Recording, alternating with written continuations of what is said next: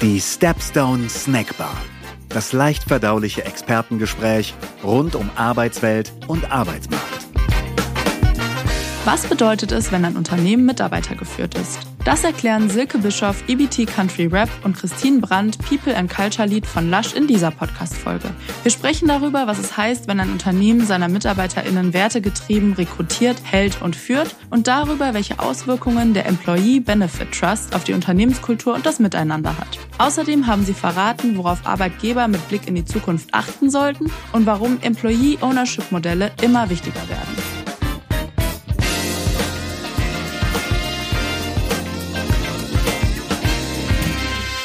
Hallo und herzlich willkommen in der Stepstone Snack Bar. Heute leider ohne Tobias, aber ich bin natürlich trotzdem nicht alleine, sondern in einer illustren Runde mit zwei ganz tollen Gästinnen heute. Christine Brandt, Culture and People Lead und Silke Bischoff, EBT Country Rap von Lush. Hallo ihr zwei, schön, dass ihr da seid. Hi. Hallo, grüß dich. Seid ihr denn gut ins neue Jahr gestartet? Ja, ich sag mal ja, ich fange einfach mal an. Ganz entspannt rübergerutscht. 2023 kann kommen. Wie war bei dir, Christine? Ähm, ja, bei mir auch. Ein bisschen angeschlagen tatsächlich im neuen Jahr, aber äh, wer ist gerade nicht krank? Das stimmt. ähm, aber jetzt erhole ich mich gerade wieder so ein bisschen und kann wieder ins neue Jahr starten. Sehr gut. Umso besser, dass du es für die heutige Aufnahme geschafft hast. Ähm, vielleicht dann zur Info für die äh, Zuhörerinnen und Zuhörer. Wir sind nämlich noch in der ersten Januarwoche, also ganz frisch wirklich im neuen Jahr. Ähm, ich würde vorschlagen, dass wir es uns einmal gemütlich machen und uns was Leckeres zu trinken bestellen. Was wünscht ihr euch denn von unserem Barkeeper? Oh, wer weiß, wer weiß. Soll ich zuerst machen? Ähm, also ich glaube, ich würde gern doch einen Kaffee noch haben. sehr gut. Ja, ich äh, gehe auch gegen den Tee und äh, nehme auch sehr, sehr gerne einen Kaffee. Sehr sympathisch. Dann nehme ich äh, direkt auch ein und schließe mich an. Während wir auf unsere Getränke warten, ähm, ganz kurz für diejenigen, denen Lasch aus irgendeinem Grund kein Begriff sein sollte. Lush stellt handgemachte, vegetarische und tierversuchsfreie Kosmetik wie Seifen oder die berühmten Badebomben her. Der oder die ein oder andere ist mit Sicherheit schon an einem eurer äh, bunt gestalteten Läden vorbeigelaufen. Christine, als Culture and People Lead verantwortest du somit alles rund um Recruiting und Employer Branding. Läuft man durch die Stadt, sieht man überall schon seit längerer Zeit Aushänge, auf denen nach Personal gesucht wird. Und wir werden auch hier im Podcast natürlich nicht müde, von den fehlenden Arbeitskräften zu erzählen. Welche Stellen sind bei euch besonders von der Arbeiterlosigkeit betroffen und wie geht ihr damit um? Ja, also ähm, da wir nun mal ein Einzelhandelsunternehmen sind, haben wir natürlich äh, ständig offene Stellen. Also ich glaube, es gibt nie einen Tag, wo wir ähm, keine Stellen gepostet haben. Das betrifft natürlich insbesondere auch die Sales Assistant Stellen, also wirklich die äh, VerkäuferInnen in den Shops selber, ähm, wo einfach die Fluktuation äh, natürlicherweise viel höher ist als jetzt bei anderen Stellen aber auch natürlich, wo wir merken, dass viel, viel weniger Bewerbungen als noch vor ein paar Jahren reinkommen, sind natürlich auch die klassischen Office-Stellen. Also wir haben auch ein Support-Team, die natürlich zuständig sind für die ganzen Shops. Wir unterstützen die Shops, äh, sei es jetzt das People-Team, das Finance-Team. Auch da, wenn jemand äh, geht oder vielleicht in eine andere Funktion innerhalb des Unternehmens wechselt, ist es natürlich super schwierig, auch Ersatz zu finden, was man wirklich so im Alltag auch ja merkt und mitbekommt und äh, was da auch ganz, ganz stark ja von der Arbeiterlosigkeit, sage ich mal, auch betroffen ist. Ja, und wir gehen ja gleich noch so ein bisschen auf einen Hebel ein, der da vielleicht ein bisschen unterstützen kann oder unterstützend wirkt auch auf äh, neue potenzielle MitarbeiterInnen. Aber in Sachen Employer Branding habt ihr da so ganz bestimmte ja, Punkte, Faktoren, auf die ihr setzt? Ja, definitiv. Wir haben auch ein Image-Video jetzt letztes Jahr nochmal neu gedreht, wo wir uns wirklich als Arbeitgeber nochmal neu vorstellen, ähm, wo wir zeigen, wie ist es denn für Lush zu arbeiten und versuchen auch dadurch nochmal unsere Message rüberzubringen, unsere Werte und auch da nach außen hinzutragen, wie ist es denn eigentlich für Lush zu arbeiten und uns so wirklich nochmal zu präsentieren, zu platzieren, aber auch auf dem Arbeitsmarkt und zu zeigen, hey, unabhängig von jetzt klassischen Benefits ist Lush wirklich eine Firma, ähm, für die es sich lohnt, auch zu arbeiten und wir alle ziehen an einem Strang und ähm, auch in diesem Zuge haben wir äh, Testimonials äh, nochmal gedreht. Ähm, das heißt, wir haben wirklich auch die Geschichten von ganz, ganz tollen Menschen innerhalb des Unternehmens und wollen diese echten Stories jetzt auch einbinden, viel mehr ins Recruiting dieses Jahr, wo wir auch wirklich zeigen wollen, hey, wie ist es wirklich für diese bestimmte Position oder Rolle zu arbeiten und äh, das so ein bisschen in unsere Content-Strategie mit einzubinden. Und ähm, damit wollen wir uns natürlich auch eine Art Bühne verschaffen, um über unsere Werte zu sprechen. Denn Lush ist natürlich nicht nur ein wertegetriebenes Unternehmen für unsere Produkte oder in Verbindung mit unseren Zulieferern oder mit unseren Kundinnen, aber natürlich auch mit den Mitarbeitenden und äh, auch mit den BewerberInnen. Und das wollen wir natürlich auch rüberbringen und in einer, ja, in einem Zuge sozusagen äh, auch mit äh, ja, mitbehandeln und äh, uns da präsentieren können. Ich glaube, äh, Authentizität ist da so das Stichwort auch. Ne? Und du hast ein weiteres Stichwort genannt äh, und das damit die perfekte Überleitung hergestellt. Ähm, und zwar das Thema Werte und ähm, ethische Grundwerte, auf die ihr ganz stark setzt. Ähm, du hast auch gerade schon gesagt, bei Zulieferern, also in der, innerhalb der Lieferkette als auch in der Produktion setzt ihr darauf, dass ähm, ihr auf Tierversuche verzichtet, vegetarisch seid, in allen Ländern fair bezahlt, auf Diversität und Inklusion setzt oder Kampagnen zu Tierschutz, Menschenrecht und Umweltschutz fahrt. Diese ethischen Werte, die sind eben auch für euch in der äh, Mitarbeitergewinnung super wichtig. Und später lernen wir auch noch, dass eure Mitarbeitenden ein wichtiger Bestandteil sind, wenn es darum geht, eure Grundwerte auch aufrechtzuerhalten. Wie stellt ihr das also im Recruiting auch sicher? Also du hast schon gerade gesagt, äh, im, im Rahmen von eben Image-Videos äh, beispielsweise oder auch Testimonials wird das schon sehr stark rübergebracht. Ähm, aber wie stellt ihr das hinterher sicher, dass ihr da auch Personen einstellt, die diese Werte eben vertreten? Genau. Also wir haben wirklich auch innerhalb unseres ganzen Recruiting, unserer Recruiting-Strategie ähm, das Ziel, dass wir die Mitarbeitenden oder die Kandidatinnen so weit erreichen, dass wir rüberbringen, wofür steht Lasch. Denn in erster Linie arbeiten wirklich die Personen für Lasch wegen unserer Werte. Sie können sich damit identifizieren. Ähm, und wir wollen diesen positiven Eindruck, den sie auch im Bewerberprozess haben, auch über diesen ersten Arbeitstag zum Beispiel mit hinaustragen. Das heißt, ähm, durch regelmäßige Feedbacks, Umfragen, aber auch diese Feedbacks aus dem Bewerbungsprozess, das nehmen wir und wollen uns auch ständig kontinuierlich weiterentwickeln. Und wie du schon gesagt hast, diese ethischen Werte sind auch im Rahmen unserer Ethical Charter. Das ist ähm, ein Dokument, was äh, auch öffentlich zur Verfügung steht, ist es auch uns sehr, sehr wichtig, nochmal nach außen hin zu tragen, welche Werte ähm, vertritt denn Lush? Nicht nur als, wie gesagt, als Unternehmen, das Produkte herstellt, das in Verbindung mit den Kundinnen steht, aber auch in der Mitarbeitendengewinnung. Und ähm, somit ist dieser Wert zum Beispiel All are welcome always ein sehr, sehr wichtiger Wert, den wir im Recruiting auch sehr stark leben. Und soweit verpflichten wir uns natürlich auch, dass wir unseren Ethik und Werten innerhalb treu bleiben und dass dieser Grundpfeiler auch nicht verletzt werden darf. Also wir möchten wirklich Menschen für Lasch gewinnen, die auf Basis ihrer Fähigkeiten und ihrer Möglichkeiten, ihres Potenzials und dieser Entwicklung, dass sie diskriminierungsfrei zu uns kommen, dass sie sich bewerben können. Jeder ist willkommen immer und äh, diesen Grundsatz leben wir auch schon immer. Und ähm, dadurch haben wir natürlich auch eine Vielzahl an BewerberInnen, die anderswo vielleicht nicht genommen werden, da sie, äh, da man dann vielleicht auf Äußerlichkeiten guckt oder auf den CV guckt. Und wir versuchen das wirklich runterzubrechen auf das Potenzial, auf die Fähigkeiten, auf die Motivation, aber natürlich auch auf die persönlichen Werte, ob die abgestimmt sind, auch mit Lush. Ihr promotet diese Werte ja auch ganz, ganz stark ne, auf eurer Website beispielsweise und damit zieht man ja, denke ich, auch automatisch ein ganz gewisses ähm, Publikum beziehungsweise ganz bestimmte Interessenten auch an, die sich eben dann auch dafür ganz stark ähm, ja, einsetzen oder interessieren. Ihr seid zu 10 Prozent ein mitarbeitergeführtes Unternehmen. Könnt ihr einmal kurz erklären, was das genau heißt? Jetzt wird's knifflig. oder auch nicht. Wir sind ein ja, mitarbeitergeführtes Unternehmen, kann man sagen. Oder wir sprechen halt intern oft vom Employee Benefit Trust. Also das ist das Konstrukt, das wir da formuliert haben.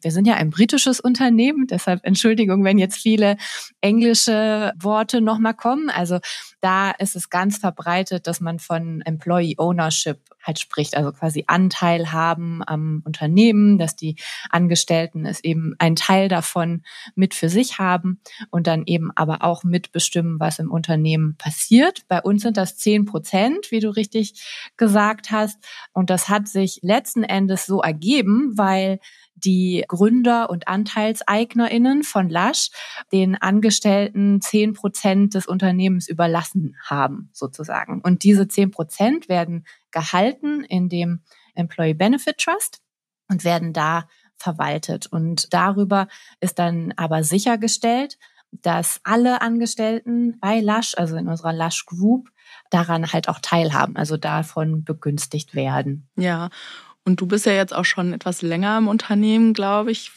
Etwas über fünf Jahre hattest du, glaube ich, mal gesagt im Vorgespräch. Ist das richtig? Genau, also etwas über fünf Jahre. Und das ist auch ungefähr genau die Zeit, seitdem wir den Employee Benefit Trust haben. Also den haben wir seit 2017. Ja.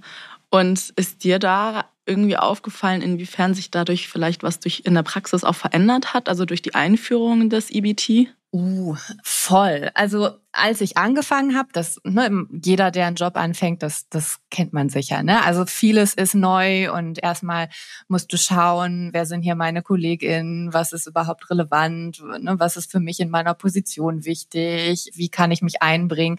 Und dann kam der Employee Benefit Trust damit verbunden. Darauf gehen wir bestimmt noch ein. Ähm, ne, das ganze Netzwerk, was sich darum geformt hat, das dauert natürlich auch einen Moment, das überhaupt begreifen zu können und zu verstehen verstehen, also so in der Zeit und auch immer noch. Es ist einfach sehr, sehr viel Kommunikation und Erklärung und über die Jahre sind auch sehr viele Strukturen geschaffen worden, alle Mitarbeitenden stets mitzunehmen. Also, dass sie auch mit Informationen versorgt werden regelmäßig, damit sie überhaupt in irgendeiner Form, das kann ja dann auch wieder für jeden unterschiedlich sein, sich eben auch einbringen können bei Lasch.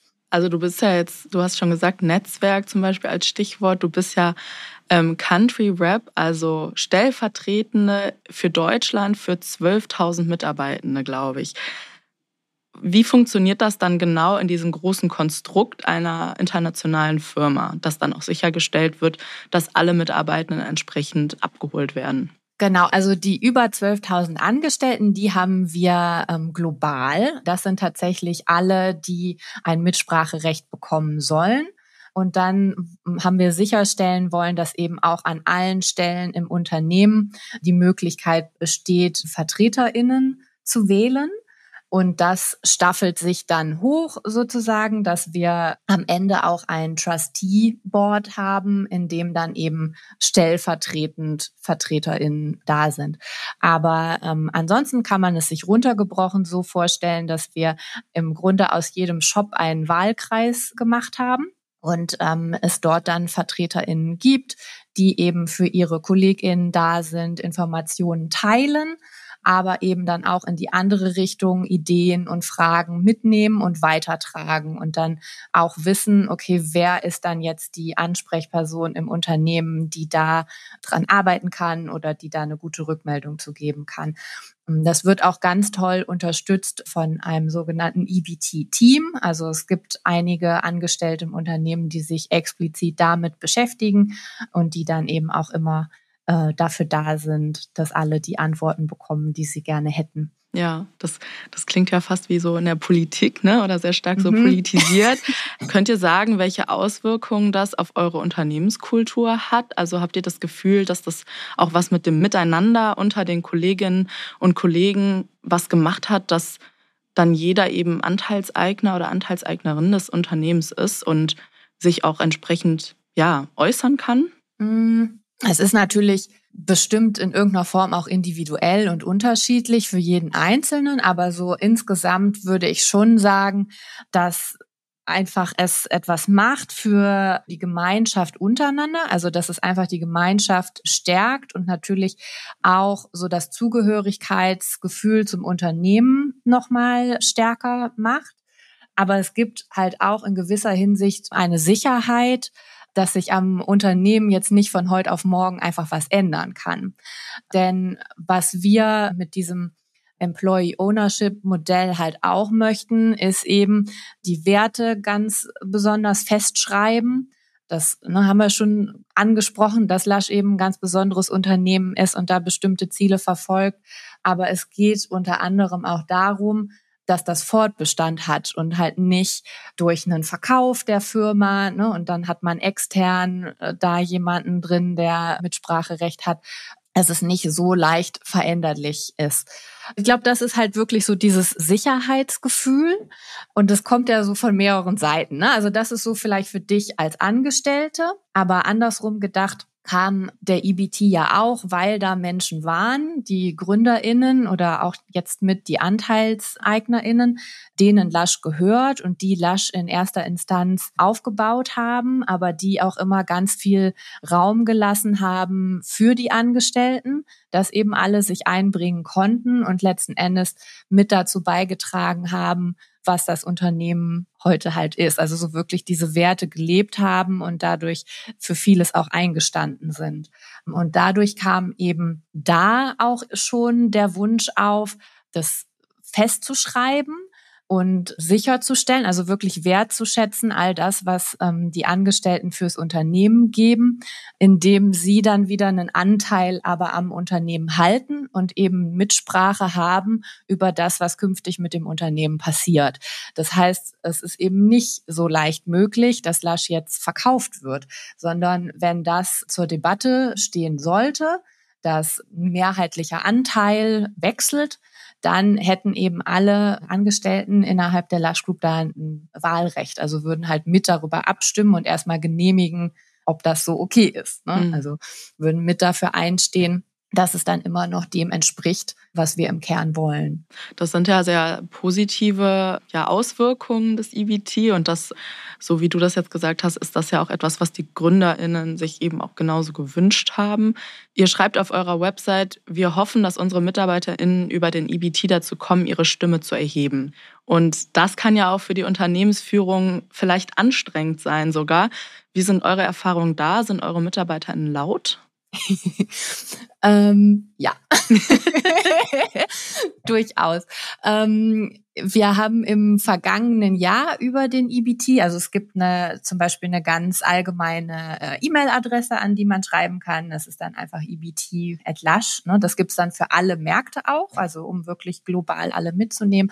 Und da sind im vergangenen Jahr äh, fast 500 Kontakte eingegangen. Das waren dann Fragen oder Ideen, also ganz unterschiedlich, ähm, was da an Feedback äh, von den Angestellten kam. Also da äh, gab es sicherlich eine Menge äh, spannende Gespräche und Kontakte. Irgendwas, was ihr teilen könnt? Irgendwas, was besonders vielleicht herausgestochen hat? Es ist ganz unterschiedlich. Also, und das ist natürlich dann auch das, was es was es spannend oder so ein bisschen kribbelig halt macht, so, ne? Also, wenn du dich öffnest und wenn du dieses, also so ein Modell halt hast in deinem Unternehmen, dann musst du im Umkehrschluss natürlich auch bereit sein, dass da alles kommt. So, mhm. ne? Und natürlich hat das aber viel Bezug auch ähm, zu unserer Ethical Charter. Also es geht viel auch um Werte und also die Kernprinzipien, denen wir uns verschrieben haben dass da einfach Rückfragen sind, dass Dinge nochmal genauer erklärt werden, dass jeder es auch verstehen kann. Aber natürlich gibt's auch Wünsche und das kann ganz, ganz unterschiedlich sein. Also von wie die Arbeitskleidung aussieht. Wir haben, also wenn ihr mal in unseren Shop geht, dann gibt es einen bestimmten Dresscode, wie unsere Angestellten dort gekleidet sind. Und sowas entwickelt sich natürlich auch mit der Zeit. Ne? Also da gab es zum Beispiel auch Wünsche, ob man da was verändern kann oder ähm, unsere Angestellten lieben natürlich auch die Produkte, ähm, die wir verkaufen. Und im Einzelhandel ist ganz normal, dass ein Sortiment auch mal wechselt, dass es mal Anpassungen gibt. Aber ähm, ja, trotzdem kann man ja dann wünschen, dass vielleicht mal was zurückkommt oder dass ähm, eine Produktkategorie ähm, erweitert wird und dadurch eben auch nochmal innovativ ne, weiter in eine neue Richtung geht. Also all solche Dinge kommen da. ja, sehr spannend auf jeden Fall. Ähm, wenn wir jetzt mal so ein bisschen den Blick in die Zukunft richten, wohin will Lasch mit dem EBT noch? Gibt es da etwas, wo wir vielleicht nach Ausschau halten müssen? Ich würde sonst sagen, also einfach in jedem Fall organisch weiter wachsen. Also weil es ein, eine, eine super große Aufgabe ähm, ja auch ist. Wir sind ja in der Lush Group 24 Länder, also da kommt global einiges an Meinungen und vielleicht auch an Verbesserungspotenzial zusammen. Von daher würde ich sagen, wir gehen Schritt für Schritt weiter ähm, ne, und entwickeln das Ganze, sodass es letzten Endes uns zu dem Unternehmen führt, das wir gerne sein möchten. Christine, viele Zuhörerinnen sind bestimmt neugierig.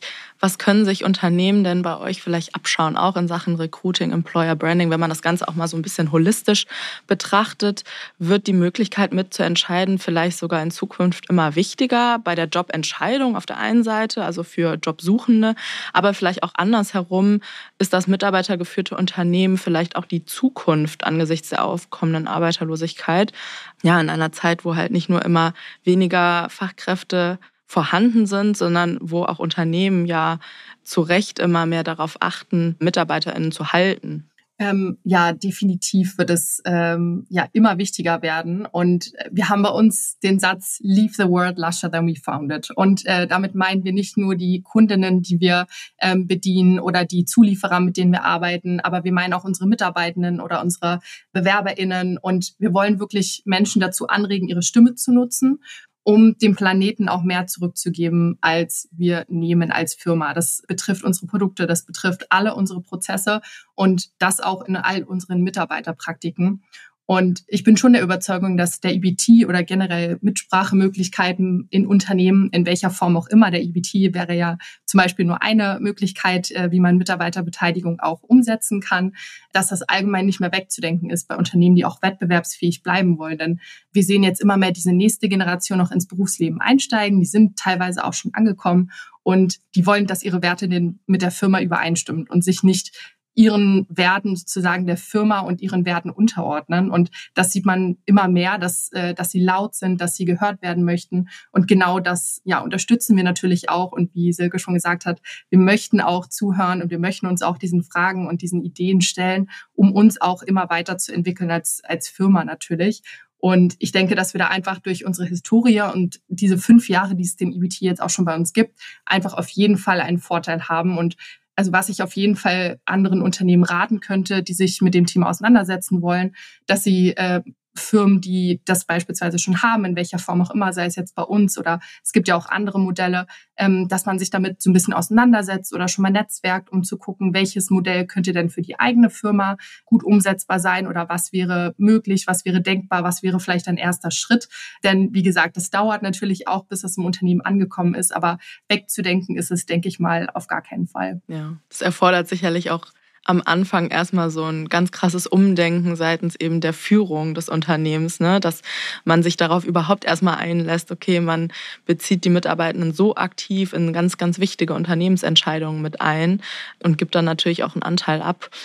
Wie sieht denn eurer Meinung nach der Arbeitsmarkt 2030 für euch aus? Also es ist natürlich kein Geheimnis, dass es immer schwieriger wird, Mitarbeitende für sich zu gewinnen oder generell BewerberInnen zu bekommen. Also wenn wir das jetzt schon sehen, wie wird es dann erst in sieben Jahren? Also was wir, glaube ich, durch die ganze Pandemie und die letzten zwei Jahre auch erlebt haben, ist, äh, dass man mehr aufs Wellbeing der Mitarbeitenden und der BewerberInnen schauen muss aber natürlich auch an dieser Flexibilität als Arbeitgeber zu, zu achten und das wirklich in der Employer Branding Strategie auch umzusetzen, mit rüberzubringen, dass wir wirklich ein Arbeitgeber sind, der Lebensphasen unterstützt und nicht nur ähm, dieses 40 Stunden Vollzeitmodell auf jemanden äh, raufklatschen möchte, denn das ist einfach nicht mehr zeitgemäß, vor allen Dingen im Einzelhandel. Aber insbesondere auch dort muss man diese Benefits dann nochmal überdenken. Denn die meisten Stellen, die wir bei uns natürlich haben, sind Sales Assistants. Das sind äh, VerkäuferInnen, die in den Shops stehen, denen wir nicht von heute auf morgen einfach Homeoffice geben können. Das wird dann ein bisschen schwierig. Aber was man natürlich machen kann, ist Fragen. Und Fragen beispielsweise durch den IBT, Fragen durch Umfragen, Fragen durch Mitarbeiterbeteiligung.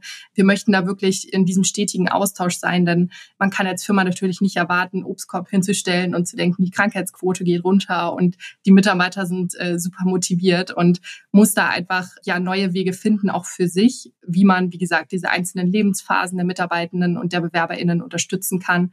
Ähm, und das aktiv nach außen tragen als Firma, um da auch wirklich wettbewerbsfähig zu bleiben. Und ja, ich kann mir, wie gesagt, schon vorstellen, dass diese Unternehmensbeteiligung, Mitarbeiter, Mitbestimmung und in welcher Form auch immer, dass es wirklich essentiell ist, um 2030 auch noch wirklich ein wettbewerbsfähiger Arbeitgeber zu sein, der wenig Probleme hat, äh, Mitarbeitende zu akquirieren. Mhm. Und Silke, wie sieht das für dich aus? Also es ist ein super spannende, spannendes Thema natürlich. Ich glaube, ich würde mir einfach wünschen, dass generell der Mut dafür da ist, Angestellten oder potenziellen Angestellten auch auf Augenhöhe zu begegnen, wirklich zuzuhören und vielleicht auch Risiken mit, ja, mutig und freudig auch einzugehen, indem halt bestimmte Freiräume oder Absprachen miteinander auch getroffen werden, weil das ja auch immer Möglichkeiten schafft, die sicherlich motivierend sind, aber die auch ne, Kreativität einräumen und so. Und ich denke, dass das ähm, langfristig für Unternehmen eigentlich immer nur positiv sein kann wenn Angestellte wirklich mit Lust und Freude dabei sind und sich dann gerne auch äh, einbringen wollen. Ne? Also weil wir verbringen ja alle einen großen Teil mit Arbeit in unserem Leben und dann ist natürlich auch immer die Frage, ne, warum möchte ich das machen oder wie viel bin ich da bereit zu machen. Ich denke, wenn wir da alle offen uns begegnen und da miteinander sprechen, dann kann da eigentlich auch was Cooles draus werden. Also es wäre so mein Wunsch für die Zukunft, dass, dass man das vielleicht auch nicht ja so verbittert erkämpfen muss oder dass sich da so Fronten verhärten, sondern dass man da offen zueinander findet. Hm. Ja, ich glaube, das, das wird einfach ganz spannend jetzt in den nächsten Jahren, wie sich die Dinge verändern. Ich glaube, man hört ja schon ganz viel über verschiedene Trends in der Arbeitswelt und auch ganz, ganz stark beeinflusst eben von der Gen Z. Von daher, glaube ich, ja, wird es einfach sehr, sehr interessant zu sehen, wie es dann wirklich in sieben Jahren aussieht. Bevor unsere Bar gleich hier schließt, bieten wir natürlich immer eine letzte Runde an. Gibt es etwas, was ihr unseren Mitarbeit Mitarbeitern, sage ich jetzt schon, was ihr unseren Zuhörerinnen und Zuhörern noch mitgeben möchtet? Das kann alles sein. Letzte Runde. Oh boah, auf den Punkt, voll schwer. Ne? Jetzt, jetzt was Schlaues sagen, Christine. Ähm, wir sind ja noch am Anfang des Jahres. Vielleicht ist das dann ganz einfach. also vielleicht, ähm, ja, ich wünsche allen ein, ein, ein schönes, ein freudiges äh, 2023 und vielen interessierten BewerberInnen und Angestellten, die frohen Mutes Lust haben, äh, nach vorne zu gehen. Ja, dem kann ich mich auf jeden Fall nur anschließen, denn ich glaube, ähm, der Mut, auch einfach mal zuzuhören, hat auf jeden Fall viele Vorteile auch in der Mitarbeiterbindung und wird auf jeden Fall immer wichtiger. Und wenn eins auf jeden Fall ganz oben auf der HR-Agenda steht, dann die Mitarbeitendenbindung. Und ähm, da ist äh, so die Mitarbeiterbeteiligung natürlich eine super, äh, super Möglichkeit. Und ja, wenn ihr dazu auf jeden Fall noch Fragen habt, äh, könnt ihr auch immer auf Silke und mich zukommen. Super, vielen Dank. Also ich persönlich habe super viel gelernt. Ich finde auch gerade das Thema Mut und Zuhören sind nochmal zwei ganz schöne ähm, Appelle, generell, nicht nur im Zuge des Recruitings oder in der Personalarbeit, sondern ich glaube auch sogar auf einer privaten Ebene sind das zwei Dinge, die können wir uns, glaube ich, alle so ein bisschen als kleine Vorsätze vielleicht sogar für 2023 merken. Vielen lieben Dank, dass ihr da wart. Das war super spannend. Ich persönlich habe super viel gelernt über ein Thema, das ich noch nicht so auf der Agenda hatte und ich bin mir sicher, viele unserer Zuhörerinnen und Zuhörer auch nicht. Ähm, deswegen, ja, vielen Dank und es hat mich sehr gefreut, dass ihr da wart. Und schon wieder Sperrstunde in der Stepstone Snackbar. Wir freuen uns wie immer über ein kleines Trinkgeld in Form von Feedback, Anregungen und Themenvorschlägen unter podcast at stepstone.de oder überall da, wo es Podcasts gibt. Und für die After Hour zu unserem Podcast lautet die Empfehlung des Hauses www.stepstone.de slash podcast. Bis zum nächsten Mal in der Stepstone Snack Bar.